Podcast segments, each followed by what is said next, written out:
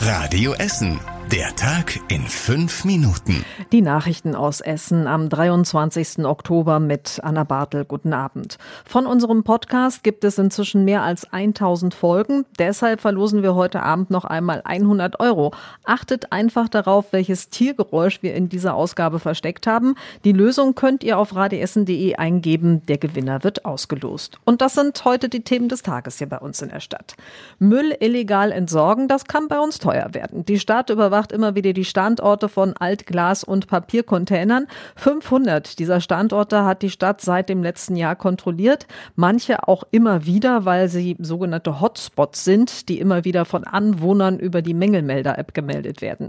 Die Müllsünder zahlen dann bis zu 100 Euro Bußgeld, wenn sie erwischt werden. So hat die Stadt 26.000 Euro eingenommen. Häufig wird der Müll einfach neben die Container gestellt oder die Kontrolleure finden Sperrmüll, der ebenfalls nicht neben die Container Container gehört.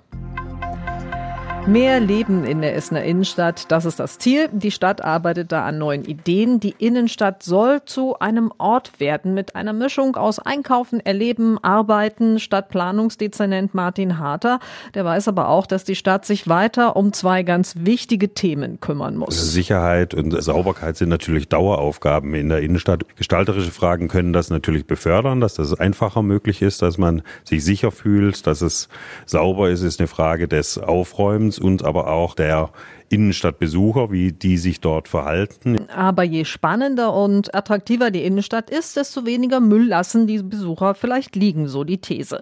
Die Innenstadt soll vor allem auch grüner werden. Kleine Bäche vom Hauptbahnhof bis zum Viehhofer Platz sollen im Sommer für Kühle sorgen. Viele Plätze müssen neu gestaltet werden. Am Weberplatz hat die Stadt damit schon begonnen. Die Pläne dafür sind sehr konkret mit Wiesenflächen, Sitzgelegenheiten und Platz für kleine Veranstaltungen. Das konnten sich alle heute auf dem Weberplatz ansehen.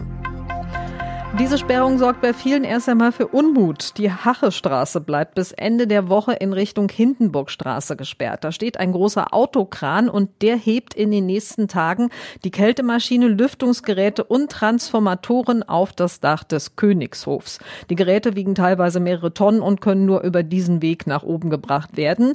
Für die Arbeiten darf aber vor allen Dingen der Wind nicht so heftig sein. Daran ist schon der erste Versuch im September gescheitert. Die Baufirma hofft aber, dass dass es diese Woche klappt und dass bis Ende der Woche alles fertig ist. Und es gibt noch eine weitere Sperrung. Im Rohrschnellweg-Tunnel laufen in dieser Woche wieder Wartungsarbeiten. Dafür werden der Tunnel selbst und die Anschlussstellen nachts immer wieder gesperrt. Ab heute Abend und bis Freitagnacht ist der Tunnel in Richtung Dortmund gesperrt, in Richtung Duisburg in den Nächten von Mittwoch bis Freitag.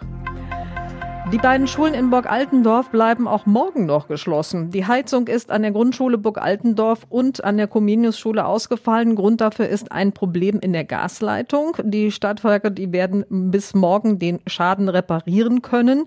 Deshalb fällt morgen aber eben doch noch mal einmal der Unterricht an beiden Schulen aus. Sie sind im gleichen Gebäude. Die Kinder aus der Grundschule werden im Gebäude der Schule an der Holteier Straße und in den Gemeindehäusern der katholischen und evangelischen Kirche betreut. Die Kinder Kinder aus der Förderschule aber müssen zu Hause bleiben. Und das war überregional wichtig. Hilfe für die Menschen im Gazastreifen. Seit dem Wochenende sind schon drei Konvois mit Hilfsgütern über die Grenze aus Ägypten gefahren. Vorher hatte es tagelang Streit um die Öffnung der Grenze gegeben. Es fehlen trotzdem weiter viele lebensnotwendige Dinge in Gaza, sagen die Vereinten Nationen. Täglich müssten mindestens 100 Lkw über die Grenze fahren, um die mehr als zwei Millionen Menschen dort zu versorgen. Und zum Schluss der Blick aufs Wetter.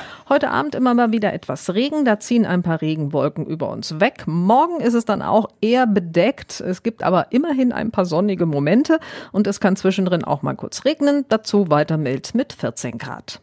Soweit das Wichtigste von heute und denkt an unser Gewinnspiel. Wenn ihr das Tiergeräusch hier erkannt habt, das wir in dieser Podcast-Ausgabe versteckt haben, dann registriert euch auf radiessen.de, gewinnt 100 Euro. Den Tag in fünf Minuten gibt es seit mehr als 1000 Folgen. Das wollen wir so mit euch feiern. Und ich wünsche euch jetzt einen fröhlichen Abend.